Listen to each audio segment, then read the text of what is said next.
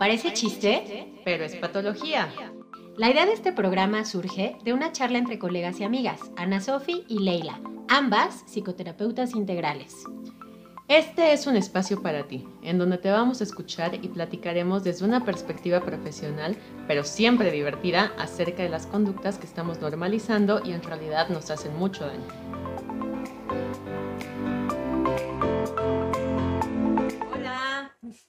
Hola, hola, ¿cómo están? Ya estamos aquí otra vez en su super programa. Parece chiste, pero es patología. y seguimos con nuestra temporada de Halloween. Chan, chan, chan. sí. Todos son temas que ustedes han pedido, ¿eh? Cabe destacar. Sí, sí, todos nos los pidieron. diferentes seguidores, pero tratamos justo como de darles a todos este ese espacio, ¿no? Exacto. Entonces les traemos el caso de otro asesino, ¿no? que además es asesino slash paranormal, es el caso de Amityville. Uno de los mayores patricidas de la historia. Sí. Así que vayan primero que nada por su jugo de uva fermentado. Por favor.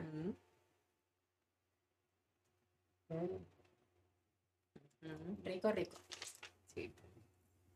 Y pues antes de empezar, nada más les reiteramos que no podemos asegurar nada al 100%.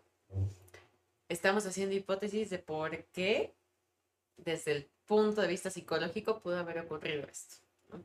Y lo aclaro muy particular en este caso, así como lo hice en el primer capítulo de esta temporada, que fue Fenómenos Paranormales en los Psiquiátricos. Sí.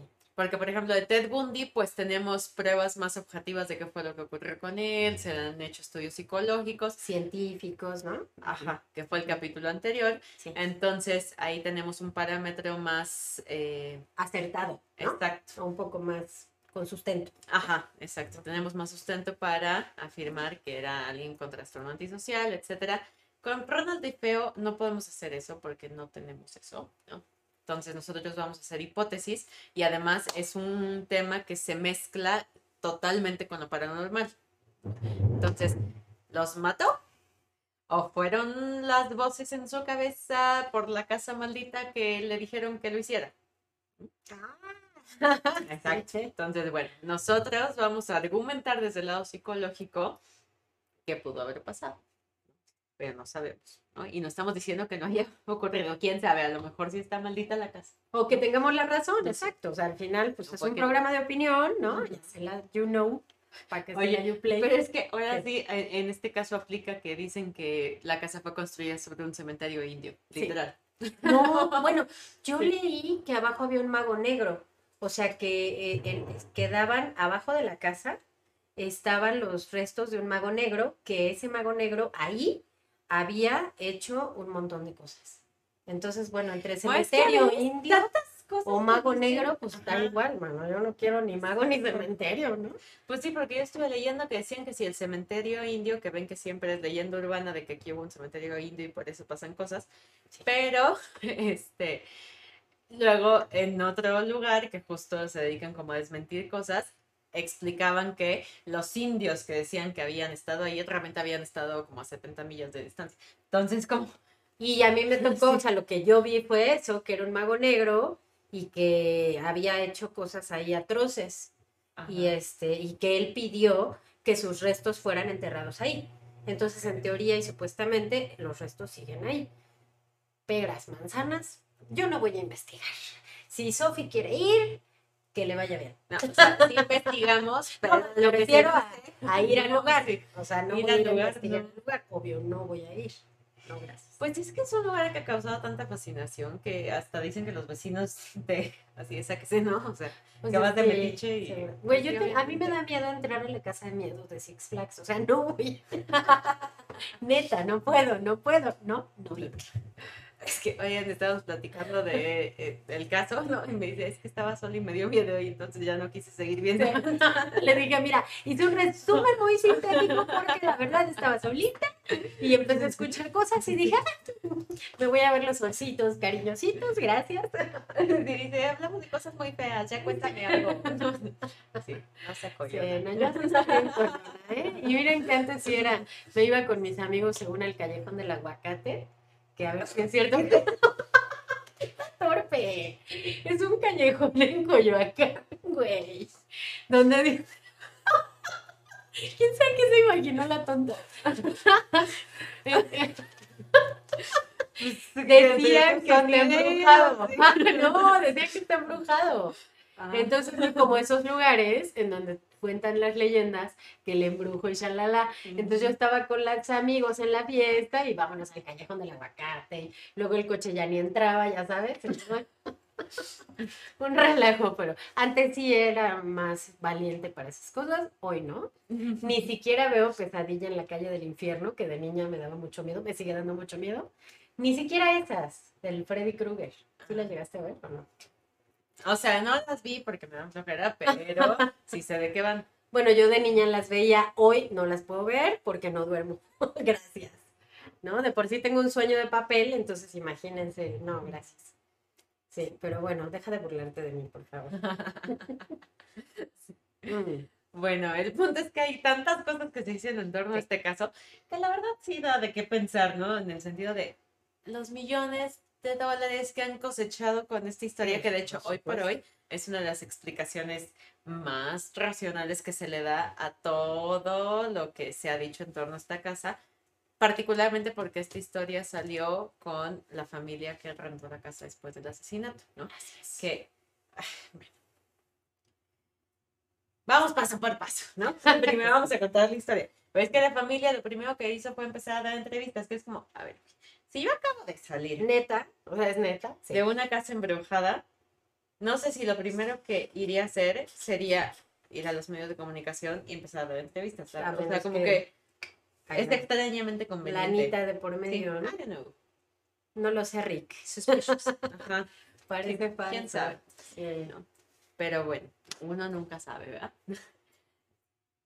¿Quién es uno pues. para juzgar? Si quieres una pajuda. Ajá. Con la que Su riqueza actual. para juzgar su riqueza Su actual. riqueza, ¿cómo? Oye, me voy a inventar que está embrujada mi casa, no manches. ¿No? Digo, pues si está la lana. Y si a la gente le gusta y el morbo, porque aparte el morbo tiene todo que ver, Claro. ¿no? Entonces me cuentan esta onda, pues claro, los millonazos. Hasta se me quita el miedo.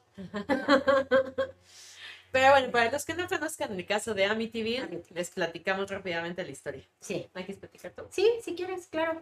Bueno, pues resulta ser que el Ronald de Feo, qué chistoso que se llama Ronald de Feo, este, irrumpe de pronto una noche en un bar gritando que sus padres recibieron un disparo, ¿no? Entonces, pues obviamente toda la gente así que, "Ole, ¿qué está pasando, no? Y obviamente pues va la policía a la casa a ver qué, de qué va este rollo. Y hay seis miembros de su familia en esta casa en Amityville, padre, madre, dos hermanos y dos hermanas, me parece, ¿no? Que están ejecutados en sus camas y todos están boca abajo. Eh, se le culpó del asesinato de su familia a él, pero como que había muchas cosas que no se explicaban, como el que cómo era posible que no se hubiera escuchado un rifle, ¿no? De qué punto 35 milímetros, supongo que es, la verdad soy medio güey para estas cosas. pero, Este, Marlin es lo que decía, ¿no? Sobre el tipo de rifle. Y que además lo curioso del caso es que los, eh, los cuerpos no presentaban signos de lucha. O sea, como que entonces está raro, ¿no? Eso es lo que sí se ha llegado a discutir en este caso, ¿no? O sea, que son inconsistencias porque pues sí, o sea, un rifle suena fuerte y no se usó un silenciador, de acuerdo a lo que se sabe. De acuerdo. que sí, sí. Entonces, ok, va, te disparan mientras estás dormido, obviamente no vas a luchar, pero se escucha un sonido fuerte como para que los otros miembros de la Se familia no levantan. se despierten, o incluso hasta los vecinos. No sé si han escuchado un balazo, Yo sí. Yo también, qué horror. Desafortunadamente sí. Sí. Eh, y, y se escuchan bastante fuerte, ¿no? Incluso en la distancia. Entonces, dicen, ¿por qué los vecinos no se despertaron? ¿Por qué la misma familia, estando en el cuarto juntos, no se despertó?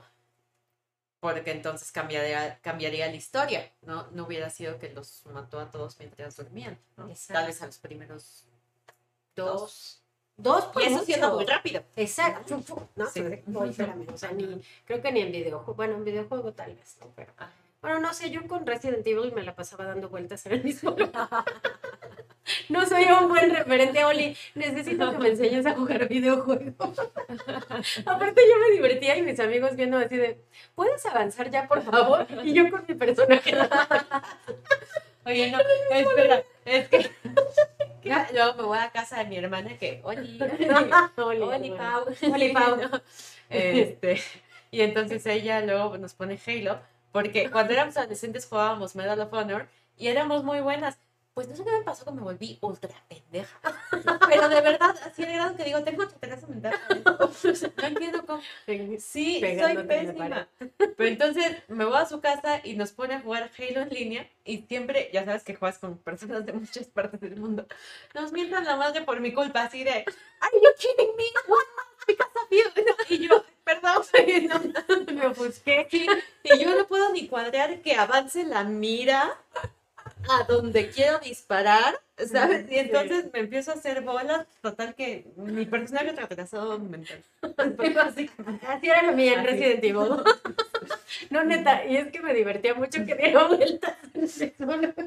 No, yo me tardo más tiempo en ajustarle la mirada que en disparar. Es como, espérame, sí te mato, pero... Pero, ma- pero no te muevas, güey. Exacto.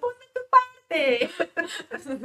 Ay, no. Perdonen, ¿eh? Perdonen por, por la dispersión. Pero era muy chistoso, realmente.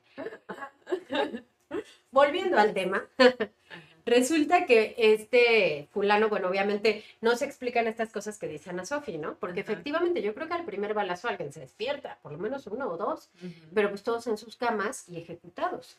Y bueno, se decía que no presentaban signos de toxicología, o sea, como que hubieran sido drogados, ¿no?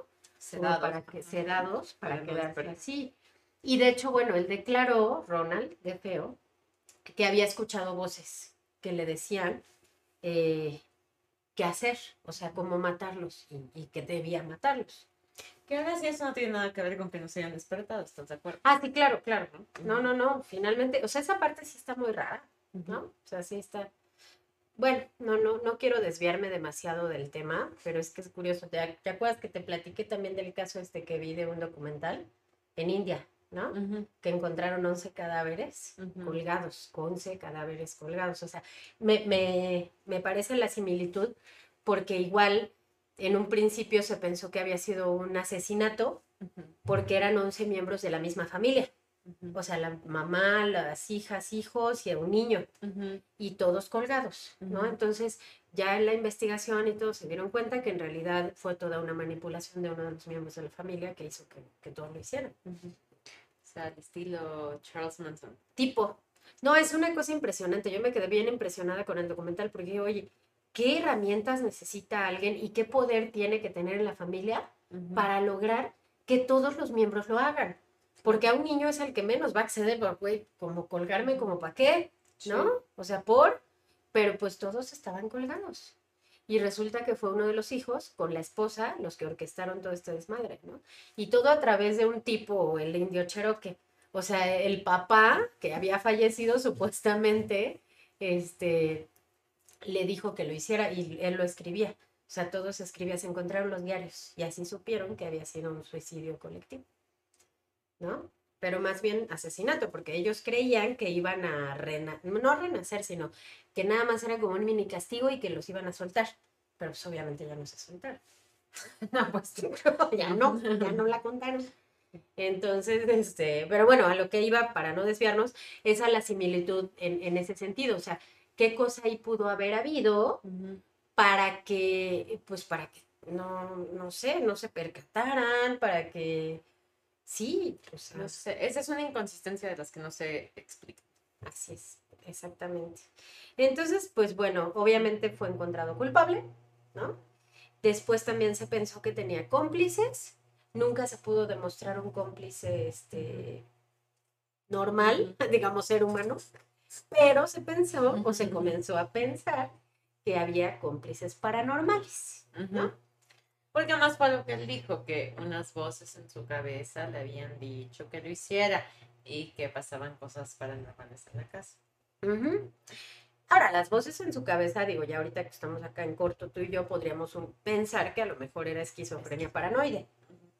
Pero no se comprobó con los estudios psiquiátricos. Hubo psiquiatras que sí lo apoyaron y dijeron que, que sí, a lo mejor sí la tenía o que había sido una fuga disociativa. Pudo haber sido un brote psicótico. Para los que no saben qué es una fuga disociativa, es como un momento en el que hay tal vez como mucho estrés, mucha presión y entonces como que no te acuerdas lo que hiciste. Eh, por ejemplo, alguna vez un amigo me platicó que el día que su papá falleció y que él tuvo que estar a cargo de todos los trámites, como que fue tan fuerte para él, que él no sabía lo que había pasado ese día. O sea, lo tiene borrado en su memoria. Hasta el día siguiente así como, a ver qué pasó ayer. O sea, sí se acordaba que se había muerto su papá, pero me dice, es como si hubiera estado en piloto automático. Y mis amigos que estuvieron conmigo me dicen que yo actuaba normal, o sea, que no hacía cosas fuera de lo común, común, ajá. Fuimos a cenar, todo, ¿no? Y me dicen que yo actuaba normal, pero yo no recuerdo nada. Esa es una fuga disociativa, como que te sales tantito en momentos de mucho estrés, mucha amenaza. Son, son los mecanismos del cerebro, lo de lo que hablábamos en otro programa, ¿no? O sea, que el cerebro es tan impresionante que encuentra maneras de hacerte funcionar o responder hasta la misma adrenalina, ¿no? Cuando te, recibes un super madrazo, pues de pronto ya ni dolor sientes por la adrenalina, ¿no? Que se concentra para darte la fuerza para llegar a salvarte a algún lugar. Pues lo mismo mentalmente, ¿no? Sí. Entonces, en este caso de tu amigo, pues algo así, porque muchos tenemos esas lagunas en ocasiones así muy significativas y fuertes, ¿no? Como esta forma en la que tenía que funcionar y era tan doloroso el contactar con lo que sentía que mejor me disocié.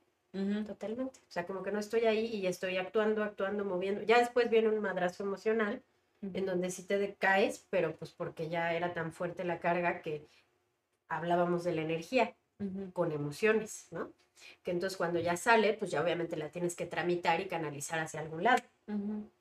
Pero bueno. Pero una, una fuga disociativa no explicaría esto, ¿eh? y ahí pues sí yo lo aclaro. Porque, bueno, o sea, puede haber opiniones, obviamente.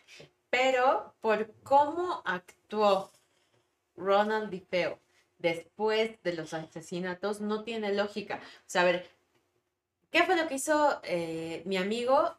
Al día siguiente fue como, ¿qué pasó? Alguien dígame, no, o sea, no entiendo, te sacas de onda porque perdiste el periodo como de tiempo en tu cabeza. Y eso es lo mismo que le ocurre a la gente que tiene como eh, de pronto, eh, por ejemplo, el famoso personalidad múltiple, ¿no? Personalidad disociativa, ¿no? Que ellos no están conscientes de lo que sucedió, lo perciben como si hubieran perdido periodos de tiempo, a veces hasta años de sus vidas. Y solo de pronto es como, eh, aparecí aquí, ¿qué pasó? ¿Dónde estoy? Porque, ¿Qué onda, no? A lo mejor hasta me veo diferente. Obviamente es un saque de onda muy cañón. Entonces, así como mi amigo, que bueno, fue un día, ¿no? Pero sí fue así como de, y, luego, ¿y qué hice? ¿No? Así de, oye, güey, tratando de, ayer? Dime qué como atar cabos, ¿no? Ajá, exacto. Ronald Feo se fue a trabajar después de haber matado a su familia con la mano en la cintura todavía fingió que llamaba a su casa, ¿no? De que los estaba buscando, según él, y que no le contestaban. Y tuvo todavía la frialdad para después hacer la faramaya del bar y que este, habían matado a su familia y no sé qué. Llegó la policía y él todavía dijo que probablemente había sido un mafioso, luego cambió la historia. Cambió la historia un chingo de veces, pues, ¿no? De que sí había sido el mafioso, que hasta lo había despertado antes de hacerlo. O sea, si de verdad tuviste una fuga disociativa, no haces todas estas historias alrededor de con tanta frialdad. Claro, ¿no? Sí, suena más a psicópata, ¿no? Ajá. A psicópata no tan inteligente porque. Ándale. es que qué, qué bueno que tocaste ese punto. Aquí cabe señalar, ¿no? Muchas ocasiones sí la psicopatía va acompañada de cierta inteligencia, pero no siempre. O sea, sí puede ser un psicópata que no tenga el nivel intelectual que, que en general se medio conoce, como cuando hablábamos de Ted Bundy, ¿no? Que él sí era muy, muy inteligente, pero este hombre aparentemente no, pero eso no le quita a los psicópatas, ¿no? porque estas cosas que describe Ana Sofía, pues efectivamente, o sea, cuando uno tiene lagunas, pues tratas de armar la historia y preguntas y dices y asumes, ¿no? Pues si ya te dijeron, oh, pues sí. Y hasta te saca de onda, o sea, sí ha habido veces que Claro. alguien mata a otra persona dentro de un brote psicótico o alguna cuestión Sí. disociativa y de verdad de repente se ven con las manos llenas de sangre, no hay ¿y qué pasó? ¿Y qué hice? ¿Y de dónde es esto? No saben si fue algo que les hicieron, si ellos hicieron, sí, ¿no? Pero la atracción es diferente, ¿no? Sí. O sea, no con esta onda de como si hubiera algo planeado, porque eso parecían como coartadas planeadas, ¿no? Sí. Y cambiar la historia tantas veces, pues ya llega un punto en el que a lo mejor dices, pues ya esto fue lo que pasó, la neta, ¿me lo creas o no? Esto fue lo que pasó. No, ya, la verdad es que no me acuerdo, no sé qué pasó. Claro. Me causa mucho estrés, mucha ansiedad y quisiera entender si fui yo, si no fui yo, a lo mejor soy sumamente mal, no sé, ¿no? Y manifiestas la ansiedad y el miedo y la culpa tal vez que te da el simple hecho de pensar que pudiste ser tú y eso no es algo que se ve en él. Exacto. Sí, y, y me puse a pensar, por eso te iba a decir hace rato, porque sí me acuerdo que en la carrera, en alguna materia que llevamos, que creo que era como psicología jurídica, leíamos casos, ¿no? Nos llevaban casos así judiciales y todo. Y me acuerdo que en un caso hablaban de una chavita que mató a su mamá, pero aparentemente fue un brote. O sea, sí le pasó justo lo que decías, o sea, que de pronto tienes las manos llenas de sangre y, la, y volteas y ves el cadáver y dices, "¡Ah! ¿qué pasó aquí? Y ah, sí se le hicieron estudios. La verdad, ahorita no me acuerdo en qué concluyó, pero creo o me parece que sí fue como un tipo brote de 24 horas. Bueno, obviamente no son exactas, ¿no? Pero que sí se desconectó de la realidad. O sea, obviamente, me imagino que tendría algún trastorno, porque tampoco es como tan normal que, ay, de repente a Ana Sofía va- se le va a ocurrir un día matarnos a Oli y a mí, ¿no? Espero que no. Este, sí tienes que tener, tener como cierta tendencia, sobre todo, ¿no? Porque sí puede pasar a cualquiera, pero tiene que ser en situaciones de muy, muy complicadas, ¿no? O sea, de mucho estrés o de cosas así. No es tampoco que sea tan sencillo, entonces normalmente tienes estas tendencias y sí puede llegar a suceder, pero como dices, o sea, al final la congruencia es fundamental. O sea, se nota cuando ya tú estás buscando, te diste cuenta o sabes qué pasó y estás buscando mil formas de justificarlo, ¿no? Ajá, y cambias la historia 20 mil veces. mm, güey, o no manches. no. no, fuck, ¿no? Sí. Y si fuera cierto que tuviera esquizofrenia y escuchaba voces, o si fuera cierto el tema paranormal, aún así tiene que haber una cierta congruencia en la actitud, ¿no? Claro. O sea, aunque te tiren la loco, pues lo mantienes, ¿no? Y lo mantienes además en el sentido de me da mucho miedo esto, ¿no? O sea, no fui yo, fue la casa, no sé qué. Se los juro que el diablo me poseyó en ese momento y me dijo que lo hiciera. Y es más, aléjenme de esa casa, reclúyanme en un psiquiátrico religioso, por favor, porque tengo mucho miedo que eso me vuelva a tocar. Él no hizo eso. O sea, de nuevo historia 20 mil pretexto. veces. No fui yo, fue la casa. Bueno, Exacto. No fui yo por la casa. Exacto. Ha cambiado de historia 20 mil veces y te- de verdad que tendrías mucho miedo porque si existe eso paranormal, pues qué miedo que algo tan incontrolable tenga la capacidad de hacerte matar a alguien, ¿no? Sí. No a alguien, a alguien. alguien. A toda tu Sí. familia. Porque eso fue lo que pasó. Mató a sus dos papás y a sus Cuatro, cuatro hermanos. hermanos, ¿no? Y todavía saben qué hizo al día siguiente. Se bañó con toda la tranquilidad del mundo, se fue a trabajar. Como les decía, fingió que llamó varias veces a su casa, o sea, como algo muy estructurado, Sí. que llamó Sí, varias sí, veces a su casa, dice que muy preocupado buscándolos. Cabe destacar que ya era un hombre grande, ¿no? O sea, de más de 20 años. Em, entonces, el papá también trabajaba en la agencia, ¿no? Se supone que, eh, bueno, tenían una agencia de coches, tengo entendido que del abuelo, No, no, esa parte no, no la- o un negocio algo relacionado con coches. Ya no llegué a eso, me dio miedo. Entonces el papá tenía que llegar a trabajar, no llegó a trabajar, por eso fingió que les llamó varias veces. Tenía que armar el teatrito. Ujú. Después de eso todavía fue a ver a su novia, quedó de verse con sus amigos en un bar, al bar al que llegó a decir que habían matado a sus Papás. papás, bueno, a su familia. Todavía primero vio a los amigos, les dijo que estaba preocupado de que algo les hubiera pasado porque no le contestaban. Y entonces ya fue cuando fue a ver a la casa Exactamente. ¿no? Ajá, y descubrió que todos estaban muertos. Y entonces le, habló le hablaron a la policía, creo que los amigos, ya no sé, detalles no tan importantes tal vez. Eh, pero cuando llegó la policía y todo, él que lloraba en la sala y estaba muy afligido por todo lo que sucedió, mientras la policía investigaba y, tomaba las muestras Todo y todo, todo el levantamiento de los cuerpos, etcétera, ¿no? Y cuando le pregunta, todavía lo pusieron en protección de testigos porque si alguien mató a toda la familia, pues a lo mejor también lo mataban a él. Y cuando le empiezan a cuestionar y preguntar, ¿y qué crees que pasó? No, pues a lo mejor fue fulanita tal que tal vez tenía algo en Ah, sí, dijo que era familia". mafia, ¿no? Un mafioso. Un ajá, mafioso, Exacto. supuestamente. Y luego, cuando empezó a caer en inconsistencias, incongruencias, o sea, mentiras básicamente, que la policía lo empezó ahí medio a acorralar, cambió la historia y dijo, no, pues la neta es que sí fue el mafioso este, que no me acuerdo cómo se llama, me despertó a mí a mitad de la noche, me obligó a observar casi casi mientras los Mata. mataba, ¿no? Eh. Después de eso volvió a cambiar la historia.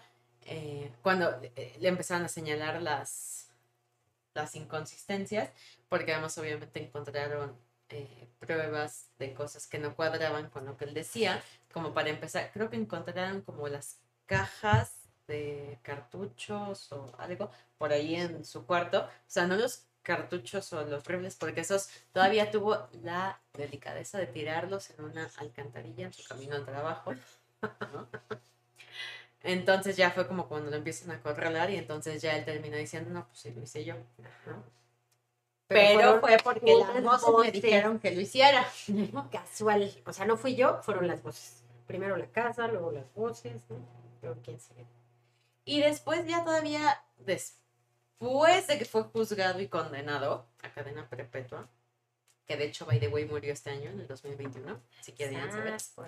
No se sabe la causa de muerte, dato cultural, Mm, pero murió en la cárcel. Eh, Creo que yo vi que había, lo había matado otro reo. Creo. ¿Ah, sí? estoy segura. Creo que sí. Pero es que ahí sí, para que veas, ya fue cuando dije, ya no quiero ver, lo quité. Entonces creo que sí era eso. sí. Después, o sea, ha cambiado la historia N cantidad de veces, ya estando condenado en la cárcel y todo. Después dijo que había sido su hermana, que su hermana se había enojado y que había decidido, junto creo que con unos amigos, matar a los papás y que más bien él se despertó cuando escuchó todo esto y que él en defensa propia mató a su hermana, ¿no? La verdad es que es de las muchas inconsistencias que hay porque habiendo hecho después como la prueba esta de la pólvora, se vio que la hermana sí tenía pólvora como en el camisón, aunque eso no comprobaba nada más que que se había disparado el arma muy cerca y pues el cuerpo obviamente está más que degradado, ¿no? Y, es- y entonces pues, ya no hay forma de saberlo.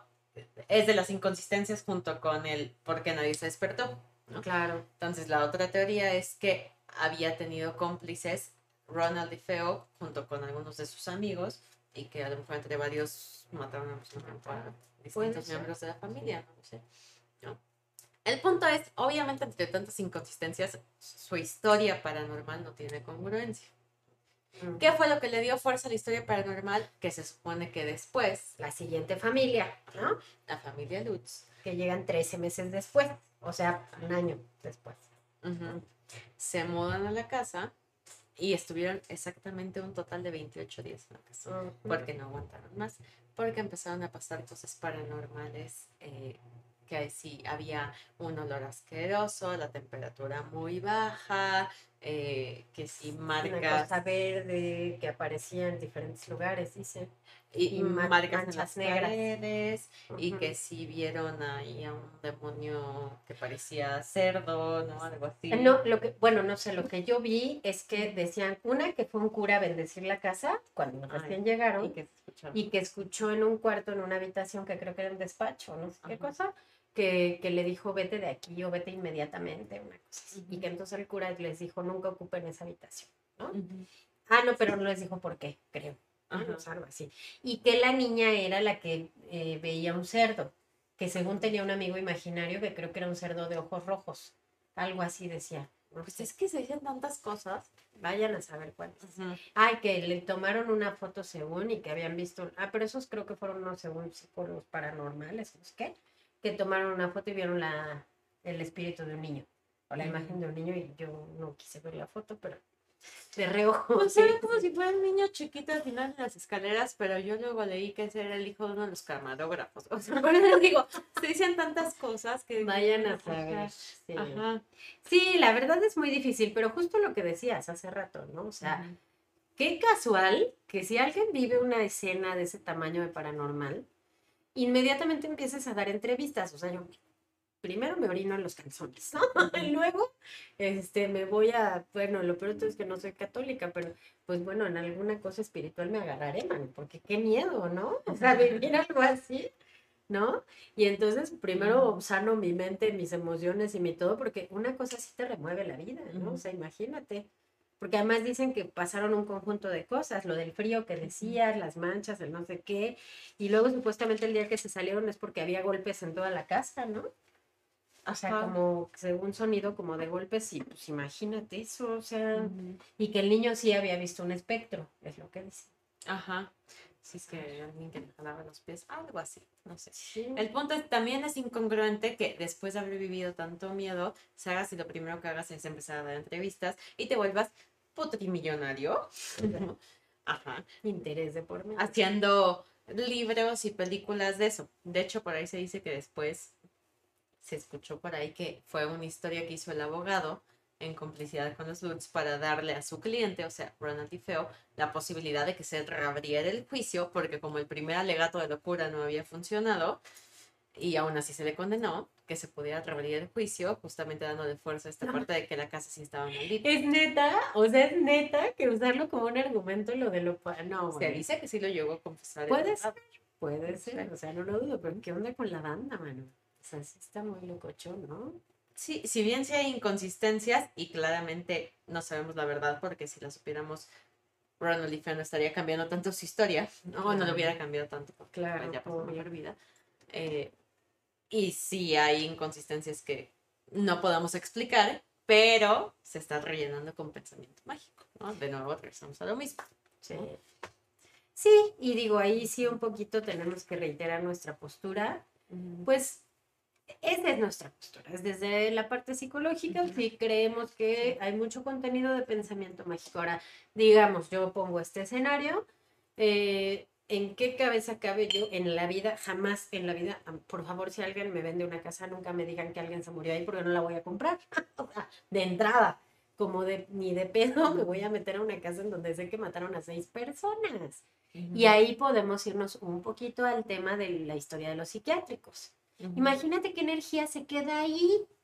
Imagínate, o sea, algo se siente en el último momento de vida y obviamente no creo que sea así en un asesinato, en una cosa tan fuerte, no va a ser felicidad, o sea, no, no, no es como, ay, qué bonito, ¿no? O sea, el miedo, ¿no? El, el, coraje que pudo haber tenido quien actuó, o sea, todo lo que ahí se mueve y energéticamente, pues, como es, no, pues, madrazos, aunque sea la mansión más hermosa de la vida y me digan, te la regalo, ¿no? Claro. O sea, también qué onda con eso, ¿no? bueno, Oli dice que él sí se muda. Si alguien tiene una mansión embrujada, se reciben propuestas. este... Pero además sí le podemos dar una cierta fuerza a nuestra postura desde nuestra trinchera de psicólogas en relación a lo poco que sabemos de la historia de Ronald DiFeo, que no es mucho, no encontramos mucha información, así aclaramos pues. Pero, por ejemplo, sí se dice que Ah, su papá era muy iracundo, violento, que maltrataba a la mamá, que de hecho en algún momento hasta se llegaron a separar por eso. Eh, obviamente que también era violento con él, ¿no? Entonces, bueno, ya desde ahí podemos empezar a poner como puntitos. Exacto, un pin, ¿no? Por ahí, ¿no? Así como de, eh, sí pudo haber tenido que ver. Claro. Porque, pues, obviamente, entonces él crece siendo sometido, sintiéndose eh, como... Minimizado. Exacto, minimizado. Luego tuvo mucho sobrepeso y entonces le hacían bullying en la escuela. Entonces se empieza como forma este calor Claro. Porque entonces me siento inferior y en cuanto pueda voy a querer sentirme superior a los demás como una defensa o dominarlos. Em, se dice que justo tenía una relación ahí como media violenta con su papá eh, y la mamá no hacía nada al respecto. Eh, independientemente del bullying, sí se dice que él se empezó a volver como un niño agresivo. Pues, como para defenderse, Claro. Que varias veces lo llevaron como con psiquiatras y psicólogos, pero que él siempre resistió el tratamiento y que se volvió como muy pasivo-agresivo, ¿no? Así como, ah, sí, esta chingadera que, ¿no? Entonces jamás permitió tampoco que le ayudaran. Y que sí, o sea, sí tenía amigos, pero que los mismos amigos lo describían como alguien violento. ¿no? Entonces, eh, creo que se le había comprobado que en algún momento había cometido ciertos robos, pero ni siquiera por necesidad, solo, Por gusto, ajá, por adrenalina, ¿no? o por comprobar algo, ¿no? O sea, el simple hecho de que podía. Entonces, eh, bueno, en este sentido hay varias hipótesis, ¿no? De eh, cómo estaba constituida su psique, cómo había sido víctima, buscando ahora el poder, la dominación, ¿no? Eh, que obviamente no había un buen control de las emociones, que descargaba solo su frustración, pues así como lo había visto tal vez de su papá. Pero sí hay un punto en el que varias historias convergen, que es que justo el día de los asesinatos tuvo un pleito muy fuerte con su papá, porque como trabajaban en el mismo negocio de coches del abuelo, eh, se dice que él era responsable de algún tipo de dinero de la concesionaria, fingió que lo habían asaltado y se quedó el dinero. Mm, Y cuando el abuelo denuncia, eh, y entonces empiezan a hacer cuestionamientos por parte de la policía, él empieza como igual a ponerse nervioso, a caer en inconsistencias. No se le comprueba que haya sido él, aunque ahora se supone que sabemos que fue él. Pero el papá lo confronta, así como, fuiste tú, ¿no? o sea, tú te quedaste con el dinero. Y que se dio un pleito muy fuerte entre los dos, que irónicamente fue el día de los asesin- asesinatos. ok. Entonces, y de hecho, una de las hipótesis más fuertes es que lo que quería era cobrar el seguro de vida de los papás. ¿no? O sea, entonces, bueno, ya como desde esta trinchera psicológica, claro que se podría hipotetizar que este fue un caldo cultivo para una persona que buscó eventualmente la venganza, el castigo, la dominación, ¿no? Y hasta como recuperar parte de lo que puede sentir que se le ha quitado, ¿no? Por medio de este dinero. Ah, porque además también se decía que parte del mecanismo que se usaba cuando era niño era que los papás compensaban como los malos ratos, ya sabes, con regalos, dinero, etcétera. Claro. Entonces, pues puede ser parte de lo mismo, ¿no? Es como voy a tomar lo que siento que me deben. Claro. después de todo lo que me han hecho. Exacto. Lo que decíamos hace rato de la proyección. O sea, al final, como en Ted Bundy, ¿no? O sea, no es como que estés matando en sí a la persona. Bueno, aquí sí. aquí sí estás matando a la persona. Pero a lo mejor los hermanos tampoco tenían tanto que ver, pero pues ya ahora sí que ya ha dado el, digamos que ya dándole vuelo a la hilacha, pues parejo, ¿no? Y en mi fantasía, digamos, él en su fantasía, pues me a saber cuál era la idea, ¿no? Así mato a todos y así ya no comparto con nadie el seguro. No sé, ay, no sé, pero qué cosa tan horrible, ¿no? Tenía fascinación por las armas Fíjate. ¿no? desde antes, lo cual Sí. obviamente es significativo en esta parte de violencia. Sí, ¿no? claro. Eh, era consumidor de drogas. Ah, pues un chorro de cosas. O sea, sí es como si no pasaba eso, iba a pasar alguna otra cosa eventualmente. La adicción son sinónimo de alguna falta ahí que no está cubierta en ti, que cubres con la sustancia, alias algo ahí relacionado con los papás. Ah, Entonces, pareciera que sí se vuelve como caldo de cultivo. Totalmente. Porque entonces, a ver, violencia, no me han puesto suficiente atención, además tenía un chorro de hermanos, no, bueno, cuatro, ¿no? Él era el mayor, le quitan la atención, ¿no? Le quitan Ah, muchas sí. cosas, ¿no? También había corajito, obviamente. Así es. Uy, pues ahí está, yo creo que queda un poco como para análisis, ¿no? Para darnos cuenta. Yo creo que, pues lo interesante es eso, o sea, es ver el entorno, el contexto que hay, este, mm, no quiere decir que siempre que pasen estas cosas se va a criar un psicópata. Y tampoco quiere decir que si no pasan, tampoco va a pasar. Es decir, todo es tan subjetivo como seres humanos en la vida, ¿no? Entonces, como decíamos en otro programa, o sea, cuídense a sí mismos, cuiden a quien están criando y creando, ¿no? Porque de alguna manera creas muchas cosas en ese Ujú. ser. Y siempre hay que hacerle caso a las banderas rojas en en quien sea, ¿no? O sea. A lastimar animales, este, lastimar personas intencionalmente y disfrutarlo, pues imagínate, o sea, más foco rojo no puede haber, ¿no? Bueno, de Ronald D. Fenn sabemos que haya hecho eso. No, no, no, no, Pero si Claro. vemos otro tipo de de comportamientos. comportamientos, como por ejemplo hacer robos sin ningún sentido.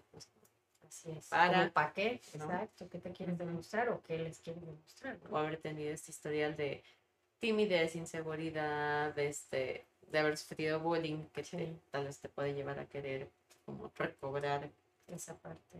eh, poder sobre alguien más, ¿no? O vengarte. Pues y sí, sobre todo encima del bully número uno, que técnicamente había sido su papá. su papá. Pues sí, yo creo que con eso podríamos cerrar, ¿no? ¿Cómo ves? ¿O quieres Ah, de hecho, dato cultural, por ahí leí en alguna historia, o sea, bueno, del caso, que antes, en algún momento, ya le había llegado a apuntar un arma a su papá. ¿No? Nada más que creo que el arma no se disparó. ¡Ojo! O sea, hace, fuerte. safe to say, sí creemos que él lo hizo y lo hizo muy conscientemente. Así es. Más allá de toda la historia paranormal, que sí puede ser muy fascinante, pero no lo sé, Rick. No, lo sé, no, yo tampoco, Rick. No, no lo puedo asegurar, ¿no? No, yo tampoco creo. Sí, la verdad me suena más a eso, a que él es psicópata y tenía que hacerlo. Ya todo lo demás pues, es consistente a eso, aunque haya ciertas inconsistencias. también. Pues bueno, eh, no se olviden por favor de darle a la campanita, de seguirnos, eh, suscribirse a nuestro canal y qué más. Acuérdense cuestionar todo en esta vida. Así, so- hasta así mismo, cuestionen, por favor. Eso es lo principal, por favor. Terapia, Sí. terapia en el sur, en la norte, en Bispac. En línea. Online, por supuesto. Pero también de seguirnos en Facebook como Parece Chiste, pero es Patología. En Instagram y como Soleil Psicoterapia Integral. Así es. Gracias. Gracias. Bye.